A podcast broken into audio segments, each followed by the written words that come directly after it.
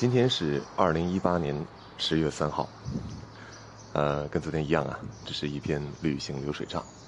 但是跟昨天不同的是，我觉得今天这篇流水账可能会有意思一些。那么在这一篇里，我主要会讲到两个重要的事件。第一个是，我从绥芬河过海关到呃对面的俄罗斯的时候，当然了，出中国海关没有事儿，结果到俄国海关那边出了点事情。我待会儿讲一下这个事儿。我被带到小黑屋里审问了四十多分钟。第二件事就是我到了以后，我带了另外一个哥们儿，啊，十九岁的小伙子，我们两个人一起去了一趟呃，strip club，啊，就是脱衣舞俱乐部了。嗯，那么闲言少叙，我们就开始吧。周围好像有点吵啊，这是鸟叫声。现在是这边的早上，海参崴时间比北京时间要早两个小时。如果北京现在是八点，那么这面就是十点。此刻我旁边这居民楼上面，呃，三楼吧，三楼的这阳台上，两个俄罗斯姑娘正站在那里抽烟啊。呃，不光是俄罗斯姑娘，其实欧洲的女性，呃，吸烟的比例特别高。我曾经在印度的那个 j e s s m e 的时候，遇到两个意大利女孩 那意大利女孩跟我讲，她说她认为在意大利，如果不算老人的话，就年轻人来说。女人抽烟的比例绝对是超过男人的。其实，在中国现在渐渐也能看到这种趋势啊。好，我们开始正题吧。咱们先把昨天 我觉得录音的时候没有说的事儿说完啊。我录完才觉得好像少说了一件事儿。在绥芬河，不是有好多俄罗斯人过来扫货吗？那么很多的货架上面直接就标着卢布，比如说写着一千批。这个 P 呀，跟这个 P 不是拉丁字母、罗马文字母字母里我们学的那个英文的 P，其实它是西里尔文啊，就是俄罗斯他们所用的这个文字西里尔文，它在里面是大舌音，就是那个颤音的，日我发不出来啊，嗯，如果硬要对应到罗马文字母里的话，你只能对应到字母里的 R。其实我们一般把俄文强行转换成呃罗马文字母的时候，也是按照这个规则来转换的。那 R 它这个 P 它指的，它就是呃俄文的卢布的缩写 Rubble 啊 Rubble，当然俄文不是这么发音的，啊 ruble 不会发，所以一千卢布，呃大概是一百人民币要多一些。这些年来，卢布跟人民币的汇率差不多就是在十左右啊晃的，拿人拿卢布的价格除以十，大概就是人民币的价格。当然现在是要比十多一些，大概十点八八左右，啊我忘了。嗯，但是在但你知道，在中国我们有法定的流通货币，这是法律规定的啊，只能流通人民币。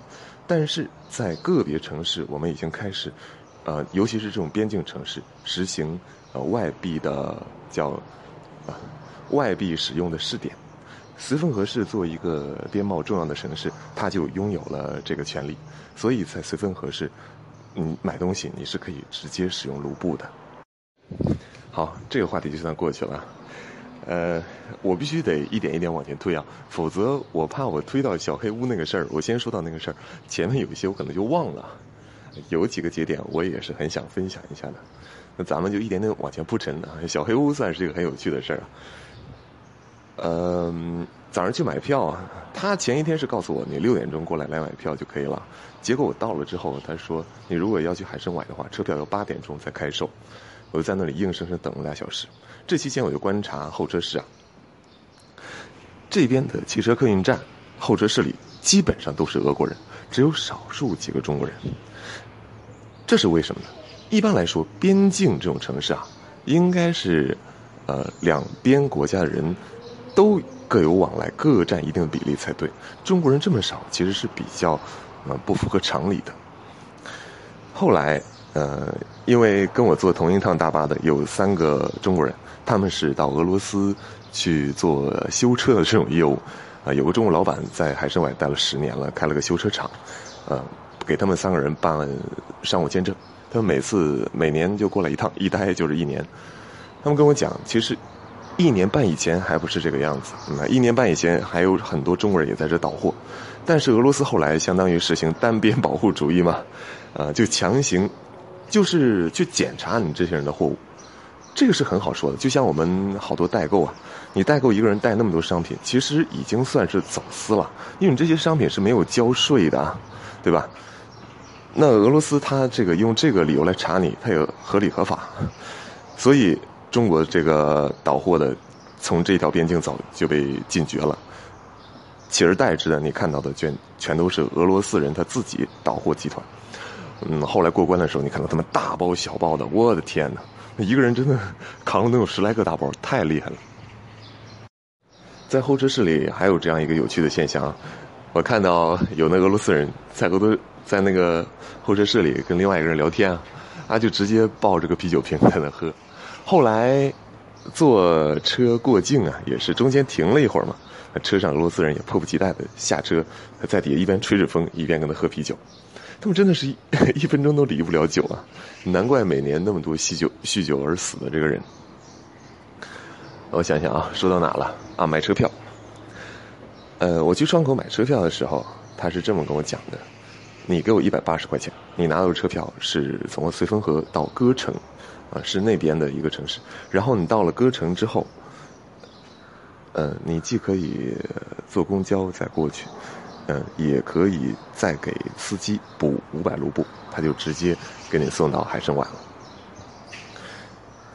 我平时已经很少用现金了，我身上没有一百八十块钱，只有一百块钱人民币，所以需要取些现。附近又没有 ATM 机，怎么办呢？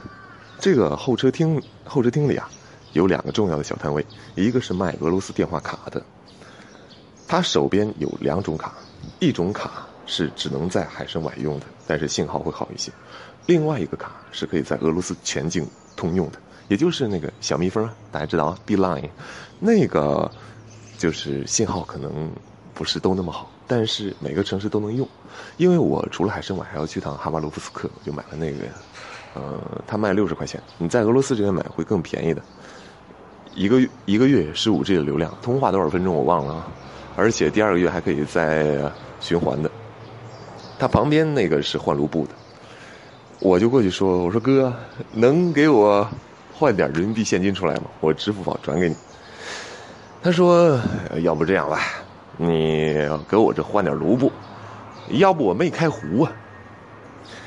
这个壶啊，大家以前上语文课应该考过这个字儿啊，就是我和你先连心，那个和它有五个音。”啊，有和，呃，我和你，然后还有和啊，曲高和寡，然后还有和啊，呃，和稀泥，和和面，然后还有最后一个音胡，这个字很少用，其实一般只在棋牌游戏里面用，就表示你赢了的意思啊，我胡牌了，就这个胡。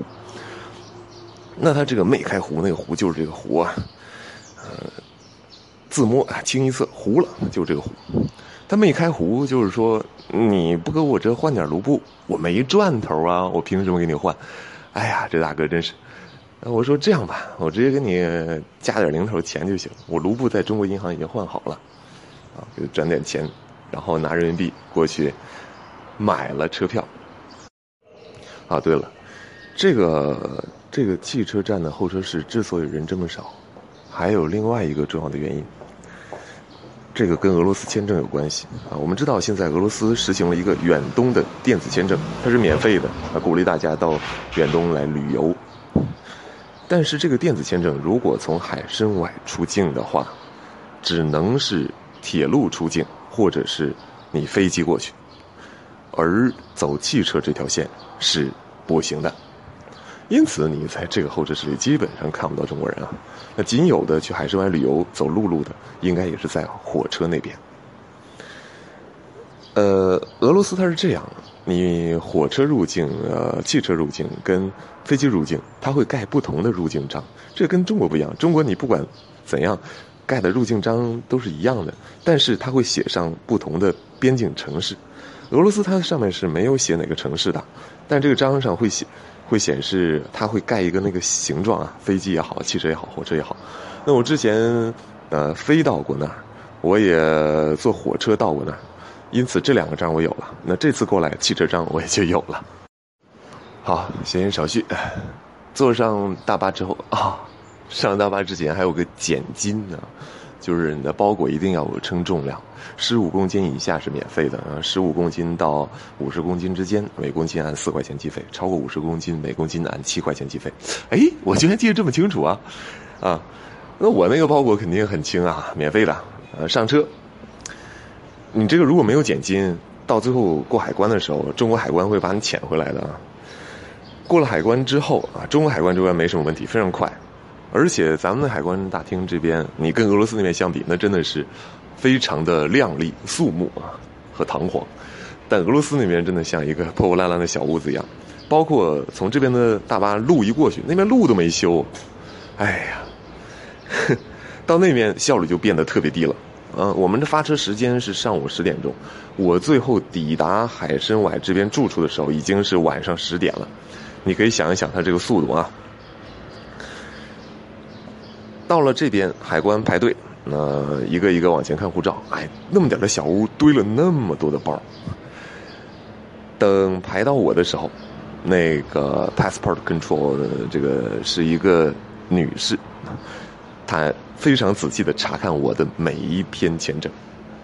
这里就有个问题啊，你像这种绥芬河的小城，很少有像我这样一本护照里有这么多国家签证的人经此过来。呃，经此过境的，像这种边境小城，他们最常见的护照就是，比如说你是中国人，你的护照上就只有俄国签证，翻译也是俄国签证，翻译就还是俄国签证，一堆俄国签证，那就来回往返这边做生意的，那很少见到像我这样还有那么多其他国家签证，这是怎么回回事啊？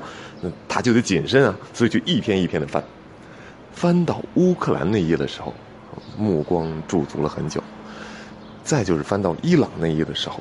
目光又流连了很久，完了，我一看这事儿，我操，估计就是要糟啊！后面的人等的不耐烦了，然后那几个中国人就跟我就心忧心忡忡跟我讲：“你这个兄弟不是有什么问题吧？”我说：“看来是要出事儿啊！这个小边关的人不懂形势啊！”果然，不一会儿，他们打了个电话，叫了另外一个军官过来。戴帽子的那种，然后那个军官把所有的页也全翻了一遍，翻了一遍他也无法确定，然后又打电话给另外一个人，啊，另外一个人就是后来的这个审查官，拎着一个公文包，啊，穿着相对而言看起来有点像特工的样子啊，啊，过来以后他用他仅有的几句中文呢，啊，问问你是不是要到呃弗拉迪沃斯托克啊，弗拉迪沃斯特克就是海参崴嘛，其实这个城市的名字是征服东方的意思，其实，这都是原来沙俄侵略我国的领土啊，被他永久的割去了。他们得到这个之后，觉得是他们征服了这里，所以起了这个名字。啊，不光这里，俄国东部好多城市其实都是以他们侵略者的名字来命名的。比如后来我要讲到的哈巴罗夫斯克啊，这个是最早的呃沙俄的一个相当于东侵的一个探险家吧，他们给他冠上探险家的名头，实际上就是一个侵略者。后来沙俄军官占领这个哈巴罗夫斯克之后，就是为了宣扬他们沙俄的这种功绩啊，硬是以这个探险家的名字来为这座城市命名，叫哈巴罗夫斯克。嗯，斯克在俄罗斯在俄语里面表示表示的是城市的意思啊，所以你看到很多城市的词尾有这个词，呃，也包括格勒，列宁格勒、斯大林格勒，格勒也是城市的意思。然后还有“堡”，“堡”这个词是从德国借过来的，然后 “berg”，“berg”，嗯，比如说 “Saint Petersburg”，就那个圣彼得堡，也是城市的意思。你看，为什么在苏联期间，圣彼得堡被改成名了，后面冠上的是格勒了？哎，就是因为当时二战嘛，跟德国开战，就要把很多俄德国的痕迹给抹掉嘛。那之后这不又改回来了吗？哦，说到哪儿了？说远了是吧？嗯，我想说什么来着？Oh my god！呃，啊，对，这个审查官呢，接着又问了我几个简单的问题，但他中文非常差，他觉得问不下去了，那没办法，他又呃转头走了，嗯，然后他去，后来我知道他是去找翻译去了。那这个时候呢，passport control 这里这个女士还有刚才过来的另外一个军官，两个人在给我签证上那个邀请函的地址打电话。天哪！我当时心头惴惴啊。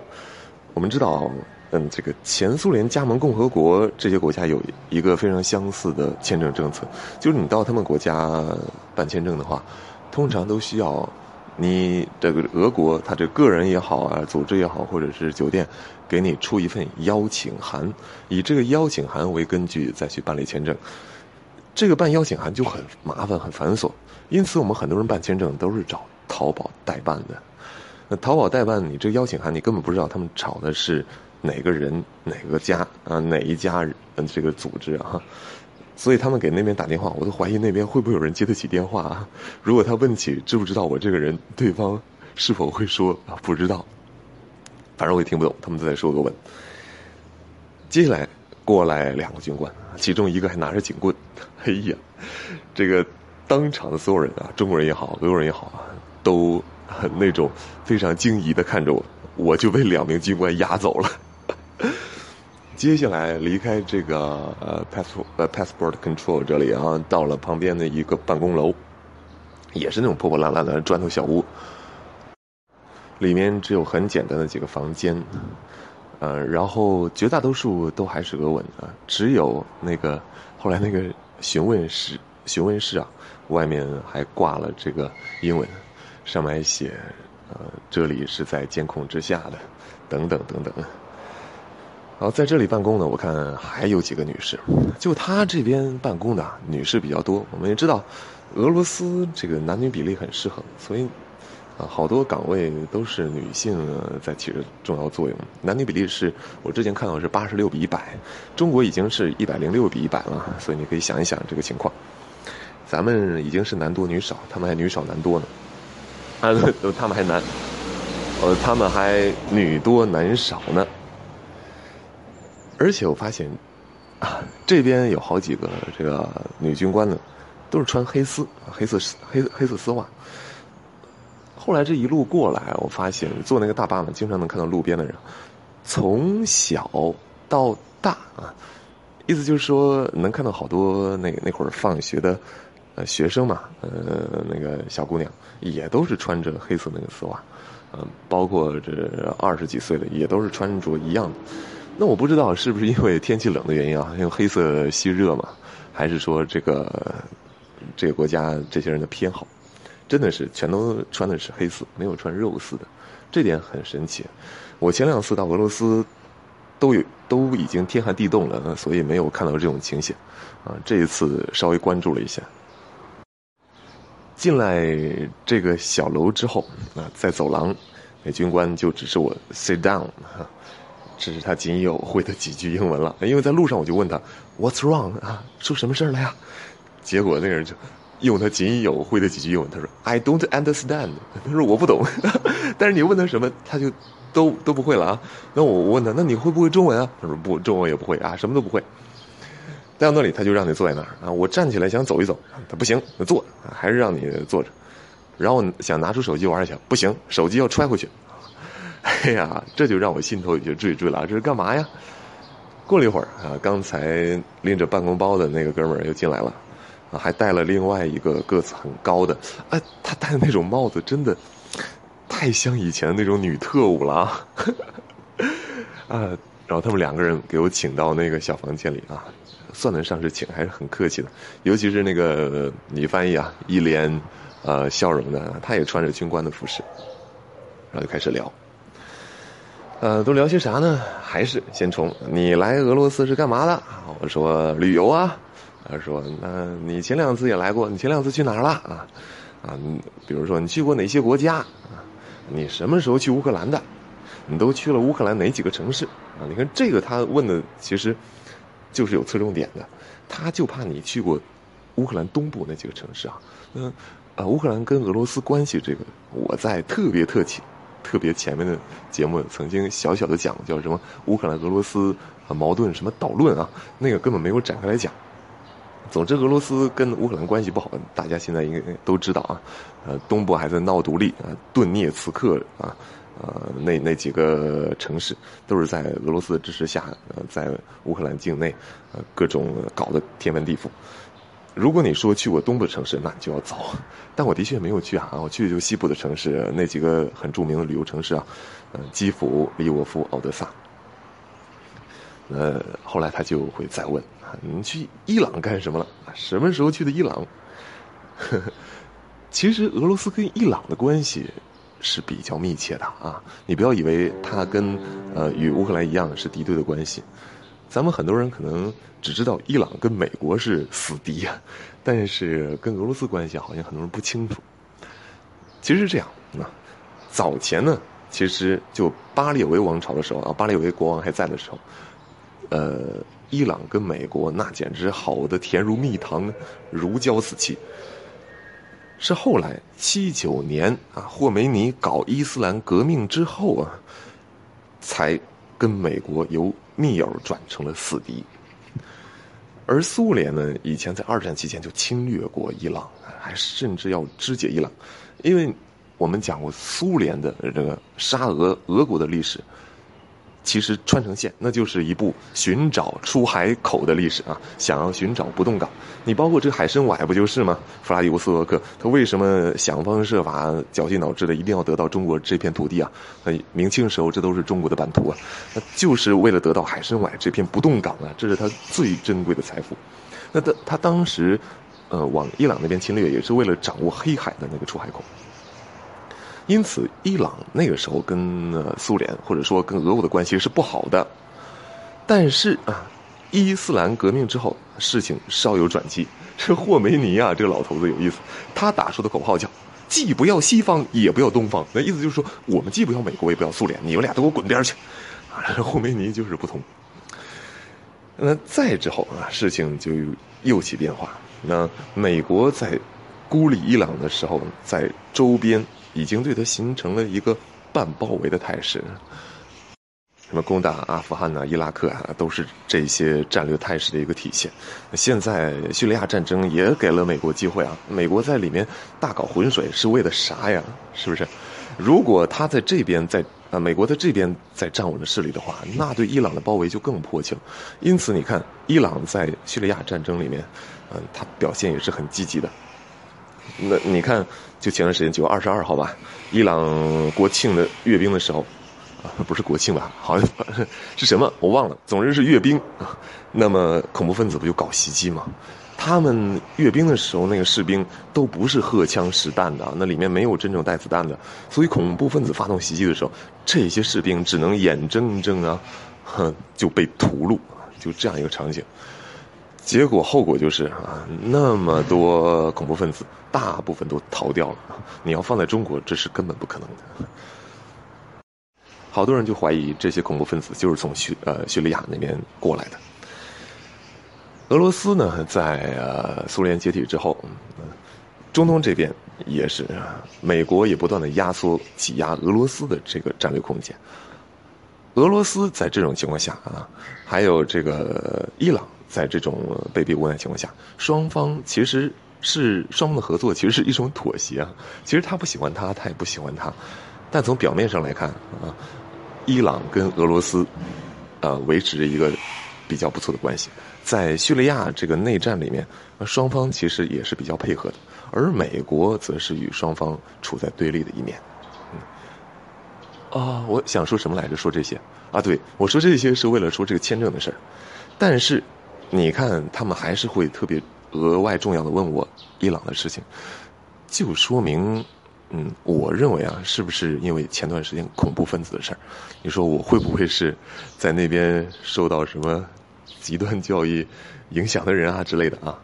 他们是有这种审查义务的，啊，在然后我问你都去过哪些国家？你会发现，你跟他说那些国家吧，你有时候说中文。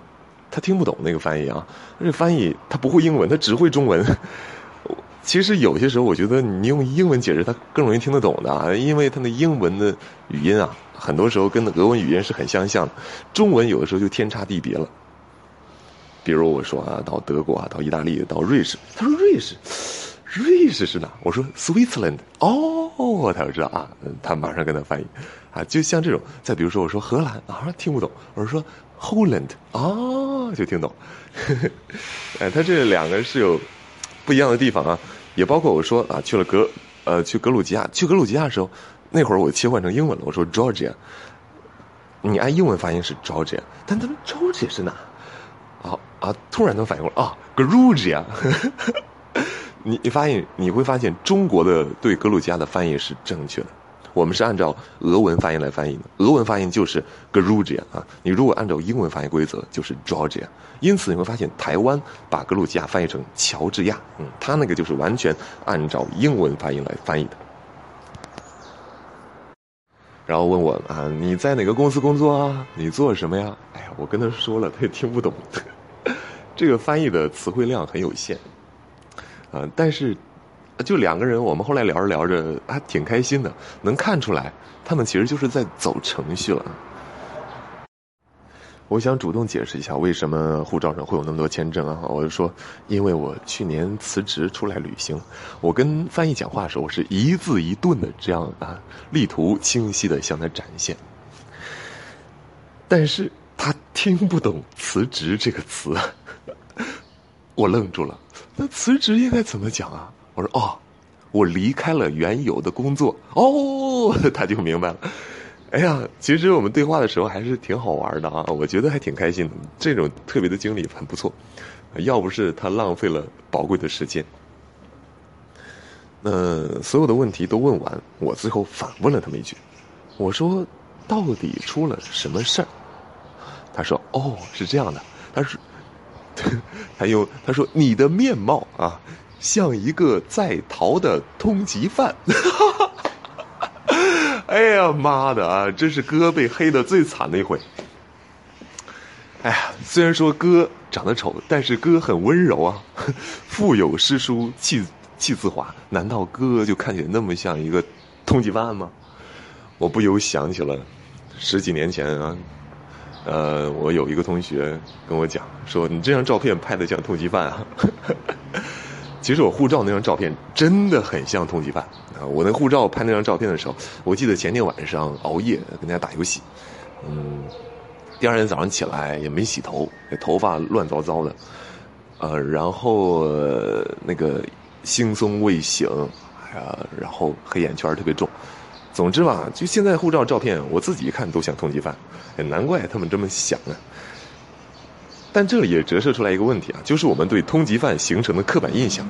为什么通缉犯的气质一定就得是，呃，穷凶极恶，或者是满身匪气，或者是猥琐的呢？难道就不能是像哥一样拥有着高尚人格、散发散发着无限光芒的人吗？哎呀。反正这个事儿挺有意思。后来我把这个小事儿发在朋友圈里啊，结果一起旅行的有个驴友说，他以前也走过这条路，呃，入境，结果也被拦住了。他被拦住的原因就更有意思了。他说，他的名字跟一个杀人犯重名了。人 海关的人说，你杀了六个人，我给他吓了一跳。那是个女生啊，可有意思。因此。跟告诫大家，你生孩子，你现在有孩呃，你将来生孩子，或者说你现在已经有孩子了，那个名字千万不要太简单啊！将来为了方便孩子出国旅行，你也要把这个名字起成三个字儿，然后三个字儿组合再特别一点。你可别一个不小心就跟杀人犯的名字重名了。我已经不是第一次听到这种跟杀人犯重名，然后过海关被人拦下来，这个很耗时间的啊。是这样的。你直接打一个电话回到中国那边，很快就可以确认啊，这个人不是你。但问题是，他把你带过来了，他该走的程序就要走完，那不是说打一个电话确认这么简单，你直接就过了。像我这事就是，我说你们打电话可以确认，他说是的，已经确认了啊，那个不是你。那我说，那你为什么还要在这问呢？他说这是程序啊，程序必须走完。这种事儿你即便放在中国，也很你也很很可以理解的，那肯定是要把你这个程序走完的。问完之后，呃，那个翻译说：“你在走廊里等十分钟，待会儿就有人回来，把你带回去了。”啊，我又坐了一会儿，那两个士兵又过来了，给我带回到 passport control 那个位置。结果，那个啊，负责查看护照那个人换人了啊，另外一个女士又把我护照从头到尾翻了一遍，真的是好浪费时间。才有一种不情不愿的给我的护照盖了章，还有那个入境出境卡。那我过去以后，我担心的事情终于发生，我那个大巴已经走了，妈的，丝毫没有等我。也是满车都坐了满登登的人啊，也不太可能会等我一个，已经走了，怎么办啊？这工作站啊，没有一个人会英文啊。你如你说，如果你们中文说的流利的话，也就罢了，中文也不会，那会中文的也就那么一两个词儿往外蹦。我只能拿着我的谷歌翻译去问人。啊，这里有一个旅行小 tip 啊，出国之前呢。尤其是到这种呃手机可能没有信号的地方啊，提前把你的 Google Translate 里面下载好当地语言的离线语言包啊。我每次陆路过境之前，我都会，比如说这回来俄国，那来之前我就把俄国俄语的这个翻译包下好了，所以在没有信号的情况下可以啊翻一些东西。再就是谷歌的离线地图，也是到相关城市之前下载好，这个关键时刻是能救命的。呃，我就在我一看，这后面有一辆大巴正在接受检查，我就过去跟一个工作人员，在谷歌翻译上，我就翻译我说，呃，My bus went away 啊，我说我能不能乘坐后面的某个巴士去海参崴？能帮我问一下吗？他就过去帮我问了啊，人还不错，啊，问完之后跟我说后面的后面啊那一辆是去海参崴的，然后他过去帮我跟司机沟通了一下，说 OK 没问题。啊，这我的心才放了下来。但这样一来一回就已经折腾了，嗯，延迟了大概能有两个多小时吧。进来跟这个司机也很有意思。那我想，那这个车跟前面又不是同一个车，人凭什么平白无故载我到那里啊？只收我五百卢布啊，对吧？嗯，完整的票价应该是一百八十块钱加五百卢布到海参崴，对吧？那。嗯，我过去跟那个司机上车的时候，啊，我就说，啊，我我把前面那句话又问了一遍啊，我不好直接问价格，我说，我能坐你的车到海参崴吗？啊，他说，啊，那，嗯，俄语是吗？啊，OK，嗯，他还用中文回了一句啊，他们经常游走于中俄两地的人还会几句，他说海参崴，哈，他没有用崴，他说是威，这个崴这个字是多音字。它可以形容高呃山的，是那种特别高，叫念微，但这个很少用。另外一个就是崴，我们经常常用，表示山和水的弯曲处啊，比如说海参崴就这个意思啊。你到海参崴就发现这是一个起伏的这种地形。海参呢，是因为一度中国人以为这个地方附近的海盛产海参，所以叫海参崴，其实根本不是啊。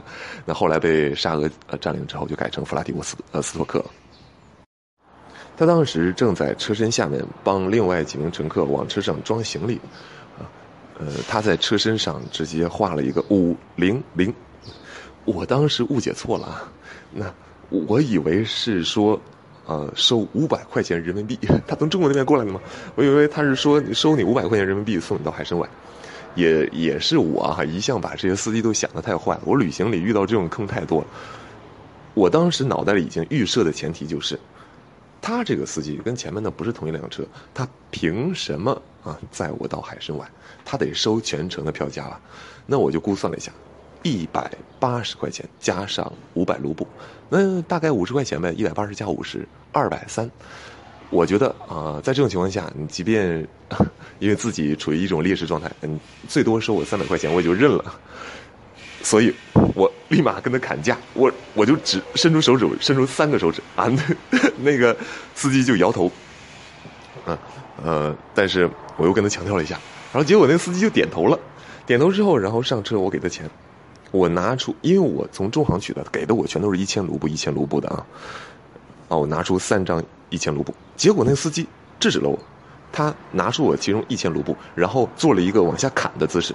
意思就是说从中批办哦，我这才明白，他只要收我五百卢布。意思就是，他其实主动承接了前面那趟车的呃那个怎么说呢？义务也好吧，呃行程也好，给我载到那个城市。那他只收我五百五百卢布，就跟前面司机一样，是把我送到海参崴的。是我把人家想差了，你知道吗？我还觉得挺愧疚的。而且我还是不太明白啊，难道说这两家是同一个公司的吗？我觉得如果是同一家公司的，这个有可能啊，嗯，要不然他没有理由这么做啊。从理论上来讲，你就是完全另外一辆车，嗯，没有义务啊，就是在免费载我这段行程的，啊，这个司机人还真不错，啊，收了我一千块钱，然后还专门去超市给我找了五百回来，之后就一切顺利了。这趟车可能也是因为时间点比较晚，这辆车的人还真就不多啊，坐的一点都不满。中间走走停停，因为不断的有乘客把卸货下来。呃，路上能够见到好多这个放学的学生，这个时间已经比较晚了，啊，然后好多小正太在路上见到我还冲我招手，因为我一直往车窗外就是 卖单儿啊。路上还是能见到一些美女的啊，这跟我原来想法不太一样。因为我到西伯利亚到那个贝加尔湖周围的时候，我见到，嗯，就基本上没有什么美女，因为是有种有种农村的感觉。但海参崴这边，我发现还跟我想象不太一样啊，美女还是有一些的。这个时候，我收到了一个小兄弟的微信，这个是我们俩约定在海参崴一起见面，然后我带他去脱衣舞俱乐部的啊，Strip Club，嗯。他也是熬了两晚上夜，呃，我之前跟他说今天可能会早到，呃，结果现在出了些事情，我说但还好吧，我看一下这个时间，那我说我估计嗯八点之前能到吧，啊，他说哥现在就已经八点了，因为我手机上这个时区没有调转过来啊，俄国跟中国不一样啊。如果大家去过美国，应该也知道，啊，美国它也是啊，每个时区就用自己的时间，俄国也是啊，它有莫斯科时间，但是每个时区也会用自己的时间。俄罗斯的跨度是十一个时区，中国跨度是五个时区，但中国统一用北京时间。其实从作息呃工作安排上来看，这样其实是不太好的。但时间长了啊，这个边疆人民就这个新疆那边也习惯了这种方式，大不了大家就晚点上班啊，晚点睡觉嘛，就跟北京时间岔开。但像俄罗斯这样啊，美国这样，它都是每个时区有自己的时间，按照自己的时间来作息的。海参崴的时间啊，比北京要早两个小时。嗯，北京是八点，海参崴就是十点。莫斯科是处在东三区的，莫斯科的经度应该是东经三十七度左右吧？啊，精细的我不记得了。你会发现它落在东三区啊。那么，呃，你伦敦时间如果是呃五点的话，你到莫斯科按理说应该就是八点钟，是这样没错吧？但问题是，莫斯科从二零一一年起就。永久的实行夏令时了。什么是夏令时？夏令时就啊往前调一个小时，就是原理就是充分利用夏天这个白天的这个光照啊，因为你早起一个小时工作嘛，然后你也晚呃早一个小时下班嘛，这样你可以减少呃节省晚上这个资源的利用啊灯光啊电什么的，哈，但是。好多国家是夏令时使用之后，到冬天还会再把这个时间调回去，但是俄国没有，它二零一一年实行夏令时之后，就永久的定在了那儿啊。因此你会发现，莫斯科东三区实行的就是东四区的时间。因此，伦敦如果是呃五点钟，莫斯科其实不是八点，而是九点。也同样的啊，嗯，北京这边如果是八点钟。海参崴如果从自然时区上来讲，它应该是九点钟，但是因为实行夏令时，所以它是十点钟。呃，再跟大家重新确认一下啊，北京是在东经一百二十度经线这个位置，所以一百二十除以十五，八，正好处在东八区的呃经线正中央的位置。这都是原来地理书上学的，啊。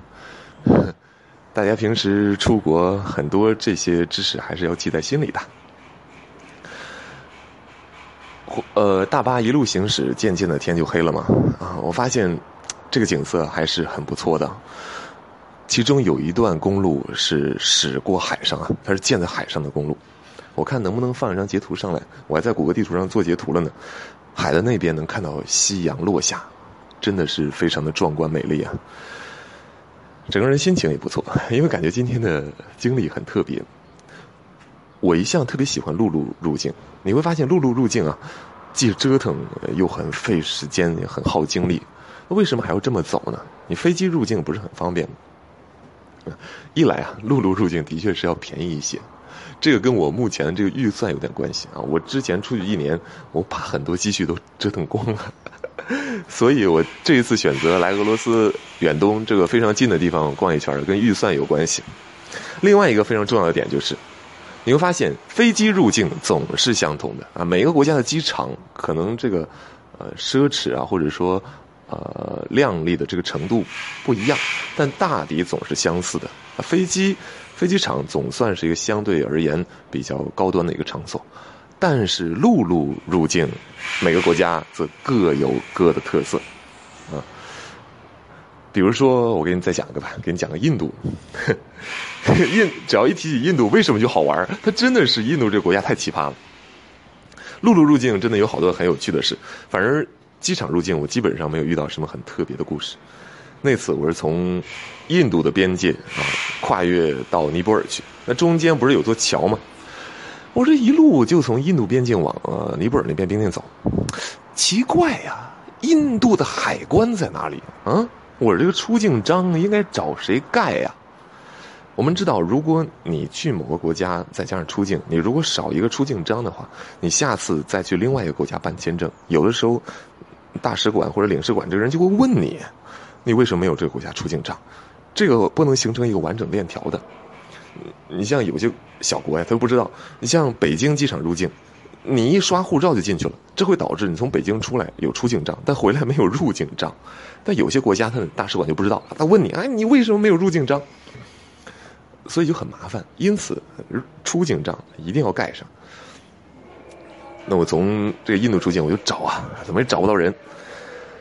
我都已经走到尼泊尔这边边界了啊！结果我问尼泊尔这边边界的两个警察，我说：“印度海关在哪儿？”那两个人说：“我我们也不知道啊啊！我们在尼泊尔这边工作呀。”那两人笑。我说：“他俩就说你再回去看看吧。”然后我就又往回走。我往回走，这边全都是那种拉货的大卡车。我拦住一个那个司机。我问啊，custom 在哪儿？啊，他没有太懂。我说，passport control 啊，说 passport，哦，给我指了方向，我往那边走。天哪，你知道我在什么？在离路旁非常非常远的一个位置啊，我估计得有个二百来米的地方。嗯。这个设在这，这根本就不是要拦人的啊！这个其实人很容易就过去了。